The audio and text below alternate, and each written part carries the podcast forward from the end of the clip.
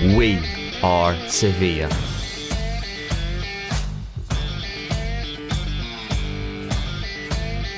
Hello, everyone. I'd like to extend you all a very warm welcome to We Are Sevilla, Sevilla FC's official podcast in English. I'm Daniel McGuinness. I'm hosting from a very sunny Seville, and as ever, I'm joined by Phil and Chris. How are you guys doing? So, good evening, everyone. Hope you're all well. It's Phil Thomas here, and as always, I'm joining you from Liverpool. How are you doing, Chris? Great guys, uh, joining here, Chris Lale from Washington D.C. area in the United States. It's gorgeous here this week. 76 degrees and uh, lots of football on TV with the Euro and the Copa America. Uh, having a good time. So can't wait to have this uh, conversation today. It's going to be a fun one. It's great to hear you guys are doing well. And yeah, today we have a very special episode. We take a trip back in time as we look at a tumultuous time in the history of the football club, predominantly in the 90s, but also looking back into the 80s a little bit. We'll have a look over the main events in that time frame, and then we'll be joined by Ray Kanzig, a Sevilla FC fan from America since 1983. How are you doing, Ray? I'm doing well here in Houston, Texas. Warm weather. We have it's only June and we already have 100 degree temperature and 100% humidity, so it's a nice time to stay inside and watch all the soccer that's uh, football that's on TV between uh, Eurocopa and Copa America. Yeah, Sevilla at this time of the year is getting pretty warm as well, but thankfully, one thing we don't have is the humidity that you have over there in the States. That's probably the only thing that makes the Sevilla summer slightly bearable, but whenever it hits 40 degrees, a little bit less bearable. But yeah, we'll be back with Ray very shortly. But firstly, we'll just go over some of the main events in this period from the 80s to the very early noughties. So actually, it starts off with Manolo Cardo, who's it's actually his birthday today, and he was the manager until 85 86. He was at the club for five seasons. And in his time, there were two UEFA Cup qualifications, the first in the club's history. There were big signings to match that entry into Europe, such as the Austrian Anton Polster, but that didn't quite result in a move up the league as the club would have hoped. And then with the debt from the new stadium and these new signings, I think the club there in 900 million of pesetas of debt, and that translates to about 5.4 million euros. Polster did come good though at the end of that uh, decade. He scored 33 goals in a season. That's a record for the club, and the club get into Europe once more. And then we get into the 90s, and that's whenever some quite interesting things start happening. Not known by everyone, but we have the signing of Diego Maradona in 92 93. Not the most successful spell though, can't quite replicate that form with Napoli, and he actually falls out a bit with coach Carlos Bilardo, who'd won the World Cup with him in 1986 and nearly retained it in 1990. Not the only star studded manager, we also have Luis Aragonés. He manages the club in the following years. A big point that comes in 1995, and that is whenever Sevilla FC is actually faced with administrative relegation to Segunda B and that's because a new law in sports came in, and according to the Spanish Football Federation, Sevilla did not comply with it, that they did not hand in guarantees on time. Sevilla, their directors, they published that this had in fact happened, that the documents had been put in on time, and fans took to the streets. There was mass protests over 16 days, and eventually the Federation relented, and for two years we have the creation of a 22 team La Liga. Despite managing to stay in the first division, it is a tumultuous time for the club, and they are eventually relegated in 96 97, and that's where they stay for two years. A big changing point that comes in the two, in the year 2000 uh, with the appointment of Roberto Ales as president. And the big changes under him is that Joaquin Caparrós is given the manager job, and as everyone knows, Monchi becomes the director of football. And I think I think we discussed this in the first episode, Chris, but I think it's this is really the time where Monchi, you know, he's such a historic figure in Sevilla Football Club, and this is why. And Roberto Ales's uh, opening statement, he said that the club didn't even have enough money for footballs. They travelled to away matches. Uh, by bus. So to put the context of how Monchi economically recovered that club is absolutely incredible. And then from there, Caparossi manages a sixth placed finish. And there's some top players. We have, of course, Reyes, who his sale to Arsenal also was quite key in helping the club recover from this debt that had been acquired in the late 90s. And then after that, yeah, we move into the modern day history that we know of Sevilla FC, starting really with Juande Ramos and the winning of the UEFA Cup. But yeah, interesting times in the 80s and 90s. 80s, perhaps a little bit more stable, and then the 90s, we see some real. We see you see in a decade you sign Diego Maradona and get relegated twice. So quite interesting times. But yeah, I'll hand it over to you guys now. Hey, that was a great recap there, Daniel, of that kind of era that you know, a lot of us and and here on the podcast we haven't really focused on uh, since we're all kind of relatively new fans. I mean, since the 2010s uh, for me personally, and uh, some of the other guys that we've talked to, you know, 2007 and on. So to get a little history of that is awesome, and it helps me. I I had no idea the stories that you shared there with. Uh, uh, you know the protest in the streets. So great to inform me on some of those things. And um, like you mentioned, we got an introduction there with Ray, and Ray, man, thanks a lot for you know joining us today. Uh, Ray's a Spanish teacher in Houston, Texas, and uh, he's also a high school football coach, uh, soccer coach, if you will, here in the U.S. Um, he's a rabid Sevilla Football Club fan and also USA Soccer fan. And uh, just welcome to the podcast, Ray. Okay, well, hello everyone. Thanks for having me here today. Uh, yeah, I've been a fan of Sevilla since uh, 83. Uh, my mother is from Sevilla. My father was is from here, United States, and I was born in Sevilla and moved here to the States before I was one.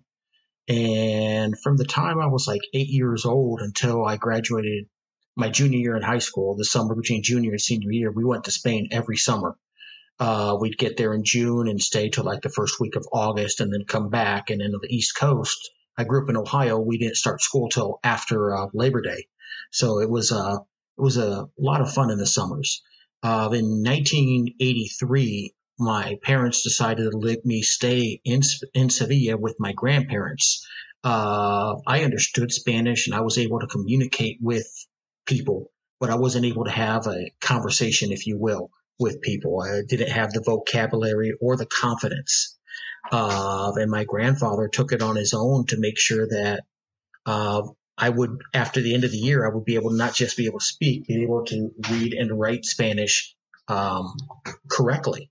So we would go to Matalascañas uh, every summer or every weekend, and even in the even in the winter we go to Matalascañas, and we would leave to go back to Sevilla when the game would start. So we'd be driving on the road, he'd have the radio on, we'd be listening to it. Then he'd just turn it off and tell me what what just happened, what just happened, and I'd have to explain it to him what happened and what did I think was happening, and then we'd turn the radio back on. Now, if the announcers were really excited, screaming goal or something else, that was only happened one time the entire trip because he didn't want to miss the goal scoring opportunities. But for the most part, that's that's how I got.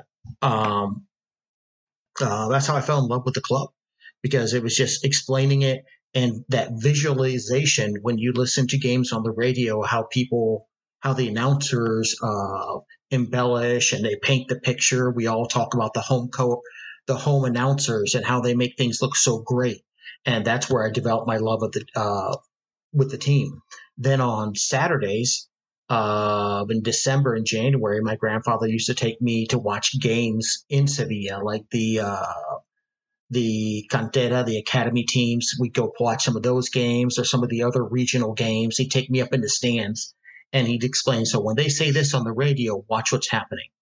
Or he'd show it. Uh, that's how he sold me with the with the team. And I remember that spring that um, spring of '84, my aunt and her now husband they were dating at the time, and he's from La Palma del Condado, and he was a avid Betico fan.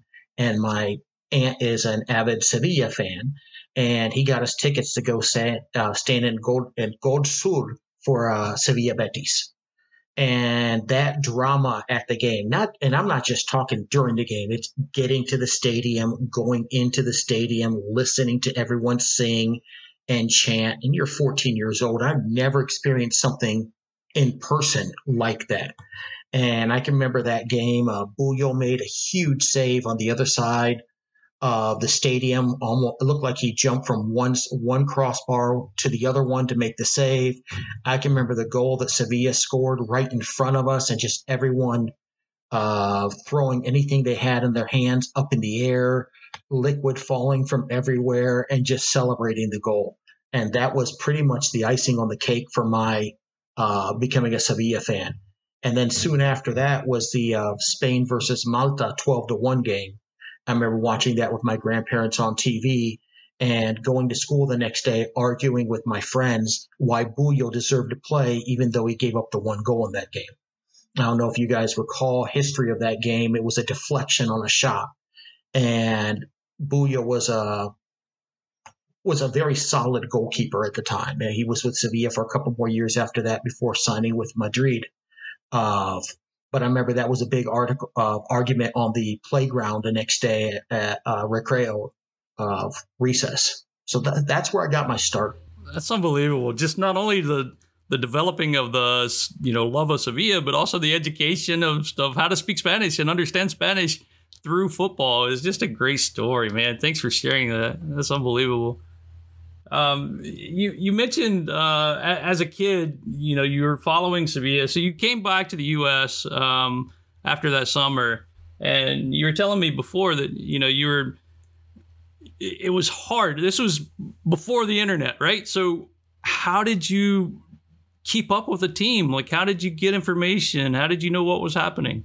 Well, a uh, couple things. My it was difficult. My mother also taught Spanish in a small town, Ohio, so she would get the El País Internacional uh, sent to her, and she used the articles in her classroom. And basically, when that would come in, I would grab it to check out the scores.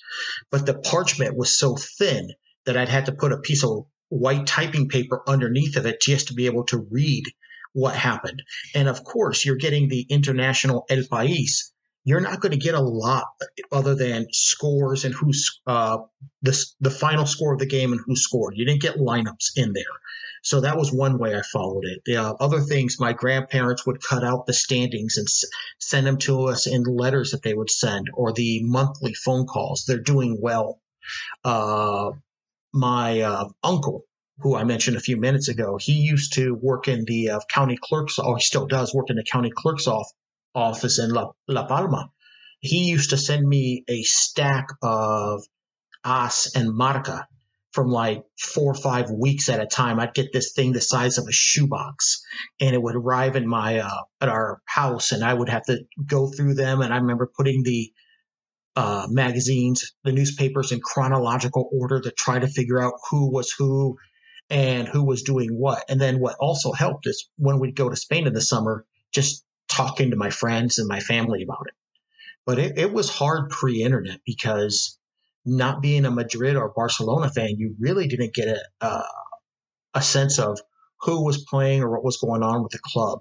I know um, my sophomore year in high school, I think it was, I asked my grandparents to buy me uh, a subscription to Don Balon, which I believe still a magazine in Spain. It was kind of I'd equate the articles now to like Sports Illustrated for kids here in the United States. It was a lot of off the field articles. What do you like? It wasn't much in terms of who's playing for what team, and it was a national thing. But I was able to keep up with that with terms of the standings and some of the players. Even though I never got to see them play, I recognized the names and keeping track of uh, the ratings by Don Balon, like who was who was the players that were playing the best uh, at that time period. And I remember reading names like uh, such as Bengoechea and Ramon playing for them during that time period. And, and when I got to college, it became even harder because obviously I wasn't home, so I wasn't there to get the uh, the clippings from my grandparents or talk to my grandparents on a monthly basis. It, it was it was difficult pre-internet. Even when the internet first came out, it was hard to find Sevilla websites. They'd pop up, then they'd disappear a week or two later. I, am never going to complain again about having to chase red X's on illegal streams. I'm never going to pl- complain again because that, wow, I mean, I can't imagine taking all that effort, making all that effort as a kid to keep up with a team. It's unbelievable, Ray. That's Uh, what a great story! And thanks for your your folks to send all that uh, information back from Spain. That one had to cost them a little bit of money, and and two, just uh, the time and effort. That's unbelievable. Um, you mentioned, uh, you know, when you went to college, you, you took a, a, a year to study in Spain, right? Yeah, I went the spring of '90. I spent the semester overseas, uh, and I took classes through one of the community colleges out of Florida. But I ended up qualifying for taking classes at the University of Sevilla, uh, just because I spoke Spanish and I was able to read and write thanks to my grandfather. And I can remember uh, during that time period, there were a lot of games on Wednesdays because it was a World Cup year. And I can remember skipping classes every Wednesday to go watch the games. And it was also, you know, how dare they have a class when there was a game taking place? But also, this was pre the cable existed, but I grew up in a small town in Ohio. Cable didn't come outside of city limits.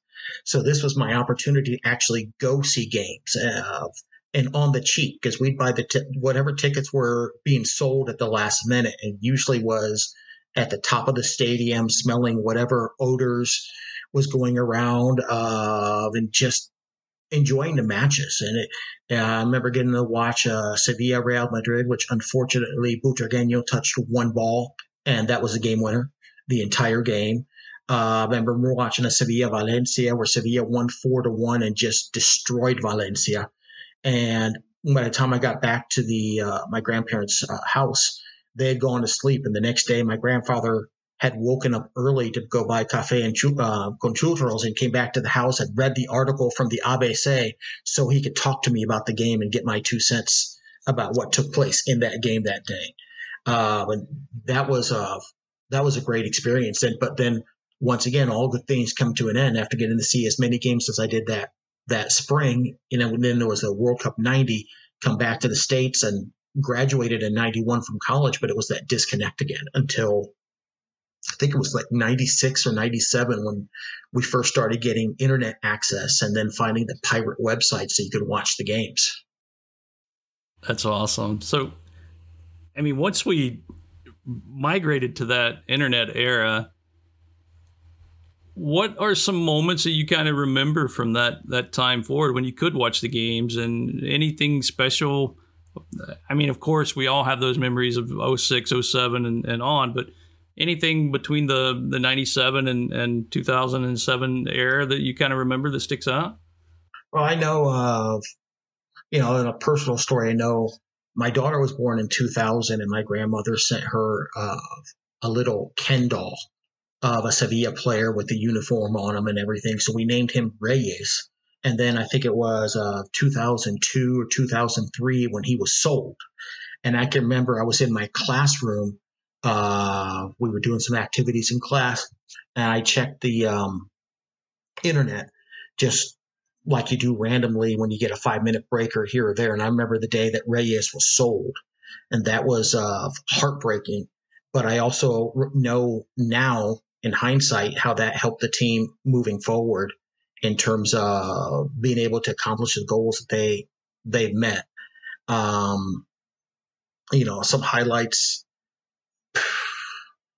I, it's hard because there's so many different names that have come by over the years, and I didn't really get to see Reyes play outside of highlights every so often until he came back to the team the second time around. Uh, because what I got to see highlights here in, in Houston was basically on the uh, local sports channel, which showed all the uh, Mexico, Central America, El Salvador scores, and then Madrid, Barcelona. And you'd be lucky if you saw some other special goal from another another team. It wasn't probably until maybe 05, 06 that I was able to actually consistently finally watch games over the internet and then Goal TV, and then our fracas with uh, ATT Uverse. So luckily, this year, you know, next year we'll have ESPN, so that'll be nice. Yeah, it's going to be. I'm excited for it. I, am really excited. You, you told me too before that you you listen to a lot of the games on SFC radio too, right? You still do that? Yeah, yes, I do. Uh, and you know, when we when you and I first met in I think it was 2016 uh, I was lucky enough to meet some of the gentlemen who work for the team, and I remember meeting uh, Herman, uh, and I remember I said to him, "I recognize your voice." Because I had listened to him over the radio, and even that was uh, difficult back in the day because it was like you'd go to the search for radio stations, Spanish radio stations, and then you'd have, I'd try to find the one from the team. Sometimes it worked, and some other times I had to go to Cadena, Cadena Ser or Onda Cero or just searching for the for the games over and over.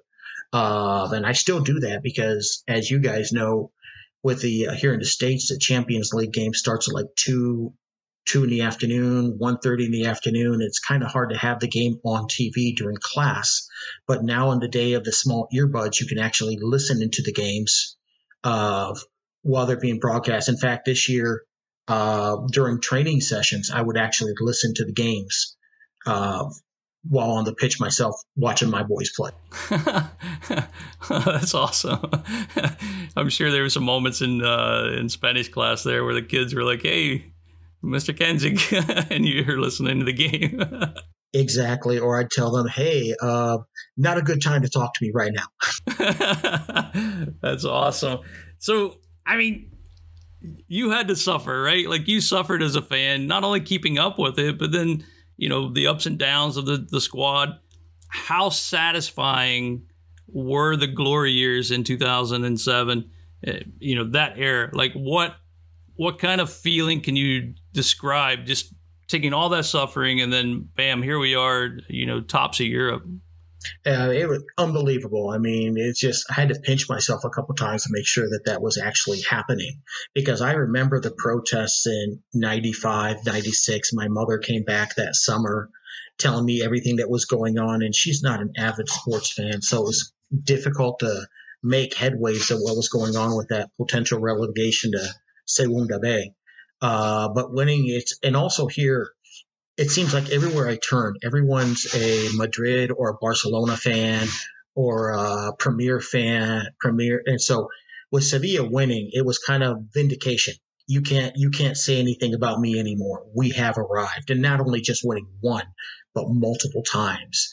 Uh, it's just I enjoy it. I want to enjoy the journey. I want to savor it because I hope it continues, but at some point, it's not, you know, we're to unfortunately be in that situation where we're longing for that championship. And it was nice just to walk up to, especially my, my boys play ball for me, and just say scoreboard. And when they tell me this about Liverpool or this about Madrid or this way about Barcelona, my answer would be like, okay, how many trophies have you guys won recently? And then they get quiet they get quiet. Well, uh, Europa League. I said, hey, it's a trophy. Trophy's a trophy. I mean, if you're in a you're in second division, whatever tournament you're in, you want to win, and then you walk around with that trophy. And so it was a little bit of vindication. And you know, my boys uh, this year at school, they uh, banded together at the end. Uh, this was my last year coaching high school soccer, so my boys went uh, went ahead and bought me a jersey at the end of the year. They they signed the jersey for me. So it was kind of that part was surreal too because it was like, hey, they finally admitted my team is a good team, which I knew all along. Oh, what a special moment! That's awesome. And good for them to to recognize your your years of uh, contribution to soccer, man. Like that's unbelievable. Uh, and, and we know just in Texas how they it's big down there. Soccer is huge. So, um, man, thanks for all the all the time you put in for those kids. That's unbelievable. Uh, when's the last time you've been to Sevilla? And did you catch a match? Uh, last time I was there, 2010. Uh, last two times I was there, 2008 and 2010, and I was blessed to be able to watch the uh, Europa, uh, you know, championship and the World Cup championship with my grandmother. You know, which she was there when I became a fan of it uh, of the game of Sevilla. So those are the last time. That's the last time I was there. I've been wanting to go back. It's just recently with everything going on, that's a little difficult. And right now, probably be another year or two. Uh, I know I went and last time I saw the team play in Sevilla, I went. I think it was 05 or 06. I went for a week in the fall, and I went to see a Sevilla Levante game. I remember arriving of on a Sunday morning dropping off my luggage at my grandmother's house in Los Remedios, and then jumping on the bus to go to the stadium. And I remember uh, Fabi- um, Luis Fabiano scored a goal, one nothing, and then I went back. And the next day, one of my uncles was giving me grief, like, "Wow, maybe they could have played better had you."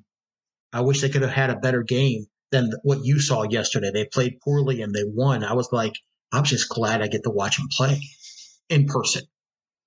And when you, know, you mentioned earlier about you know U.S. soccer, you know I go to the USA soccer games because it's the closest thing in the American Outlaws group that I'm part of, sitting behind the goals. That's the closest thing that I've found to that environment of going to the games at uh, at Sanchez one in terms of the chanting, the singing, the excitement. It's just the closest thing. I'll have to have you out for a DC United match one day when you come out this way. Well, maybe we'll catch a Houston. Uh, what are they called now? The Houston Dynamo, right? Yeah, something like that. I've given up on the Dynamo. uh, man, so I mean, we've had some good times, right? Like we met in 2016. You brought that up when we went to Orlando and saw the team, and then we met up again in, in 2019 down there in Dallas. And man, what a time we had!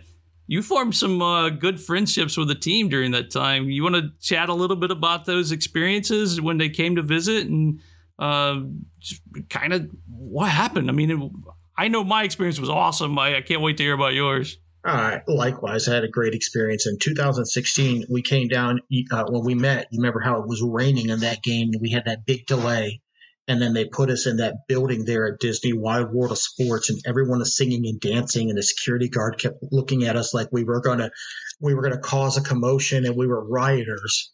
Uh, and then it stopped raining, and uh, Ruben Cisneros, a mutual friend of ours, he and I uh, left the building early, and we were walking uh, on the field, and we had our uh, our picture taken, and we were told this picture will be on the website tomorrow. And we were like, whatever. We didn't believe it. And then the next day, uh, I went to the hotel to say bye goodbye to Ruben, and it was a team hotel. And lo and behold, I, I bumped into the photographer. He says, "Hey, a bunch of us are going to downtown Orlando today. If you want to come along with us." And as any fan, who's going to say no? You know, I'm like, "Hey, this guy works for the team, and that's where I met Herman. That's where I met Jesus." and I spent the day with him in downtown Orlando. The next day, I got I was invited to the morning practices, and as a high school soccer coach, going to watch the morning practices, it was just like a dream come true.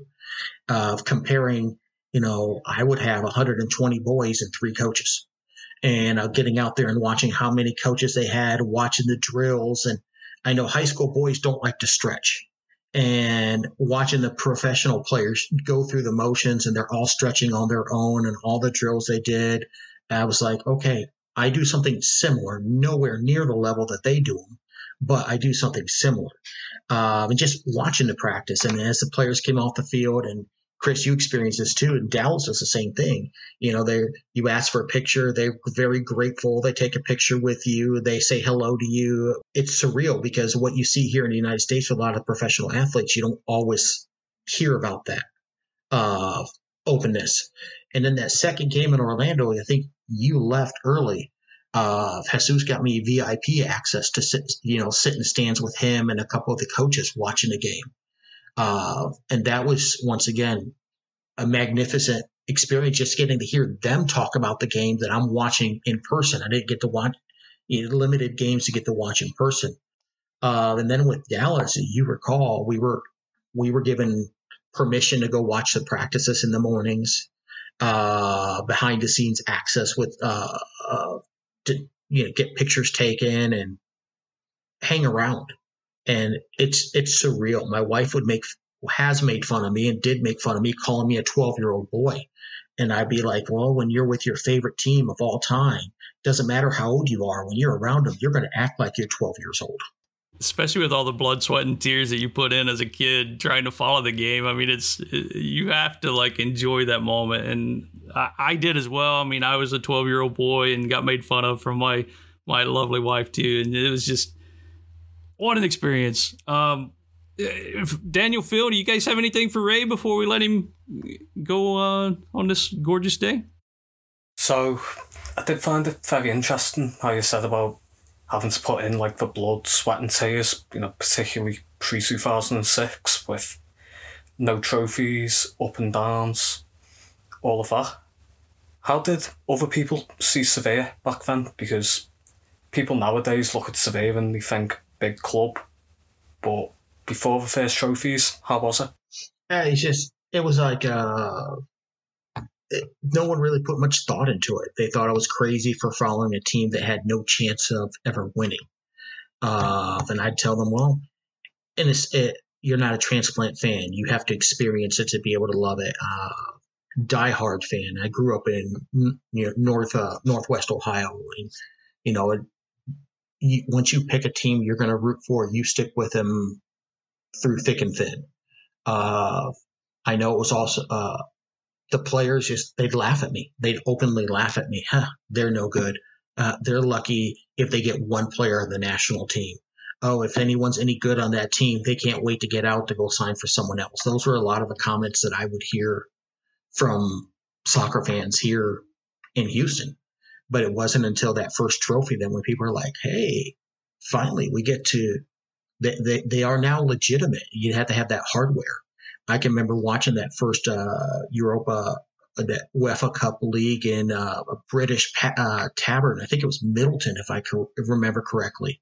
I remember I was the only Sevilla fan there, followed by with about 100, 150 um, Premier League fans in that game, and you know they were looking at me at the beginning of the game like they wanted to hurt me. Uh, I don't think they would have, but it was it was intimidating. By the end of the game, they were buying me uh, drinks and food. So you know, it's you you put faith in what you believe in, but no one really. I was a laughing stock, if you will. I can imagine. I can imagine that quite well, to be honest. And just one more question. Out of all the matches that you've been to, all of them, is the one that you'd be able to pick like a favourite match?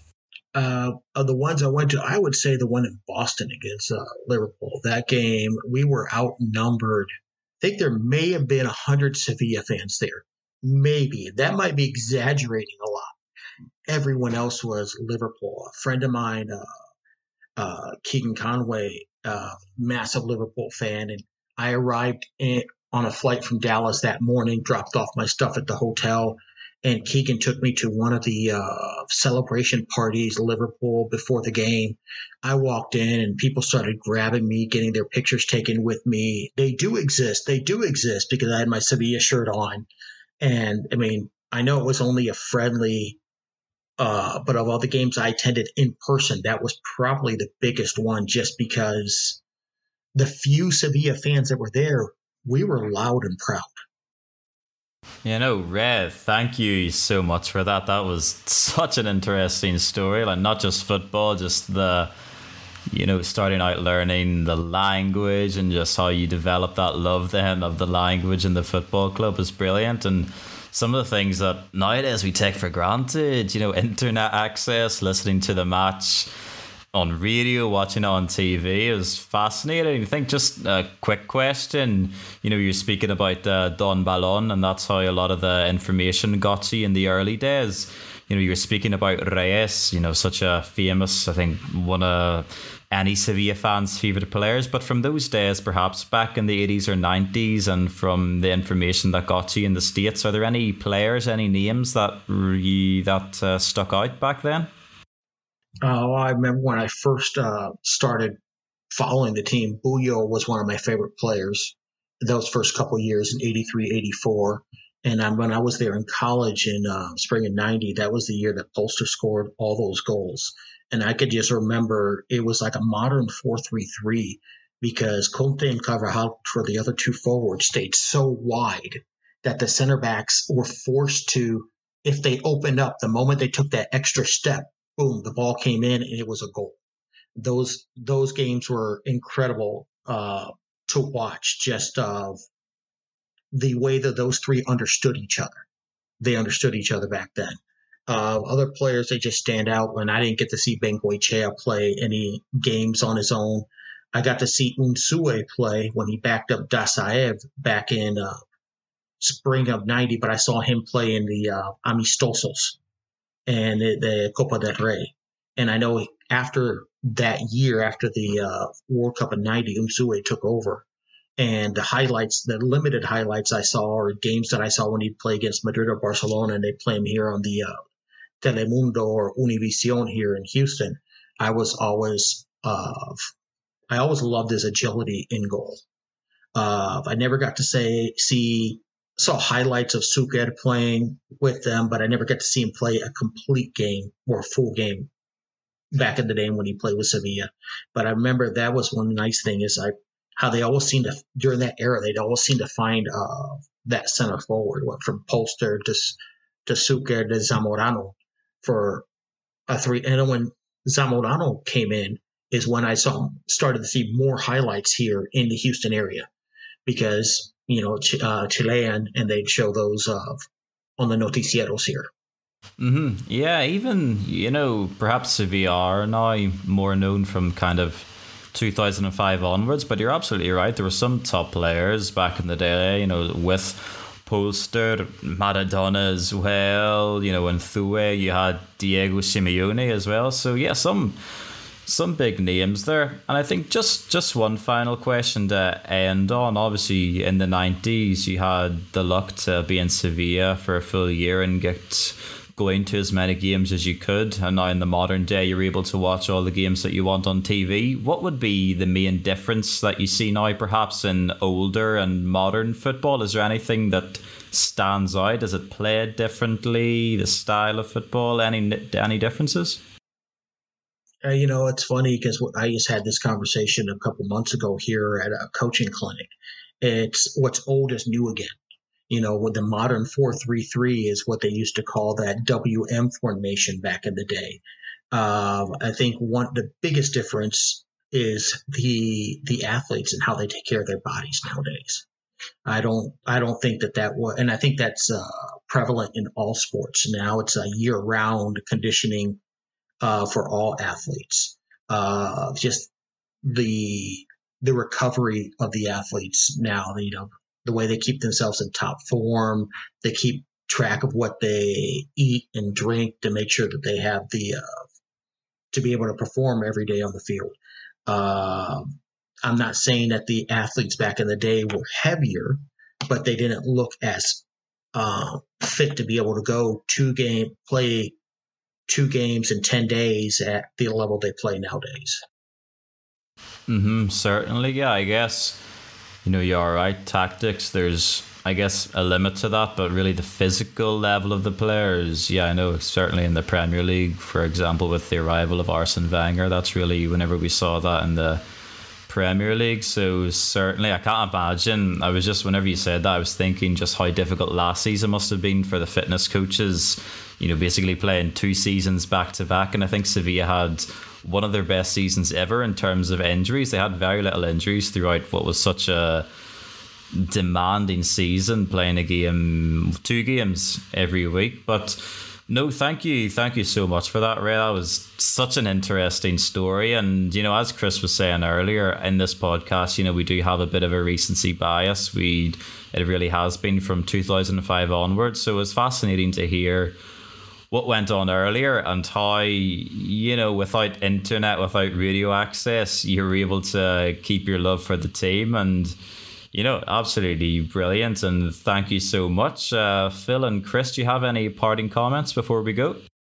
So thanks very much ray. And hopefully hopefully we won't have any more times like van 80s and the 90s let's let's just hope that's gone forever yeah, Ray. Thanks a lot, man. I appreciate it, and uh, I can't wait to see you soon. Hopefully, we'll hit a USA soccer match uh, or something else. Maybe a trip to Spain's in our future very soon, buddy.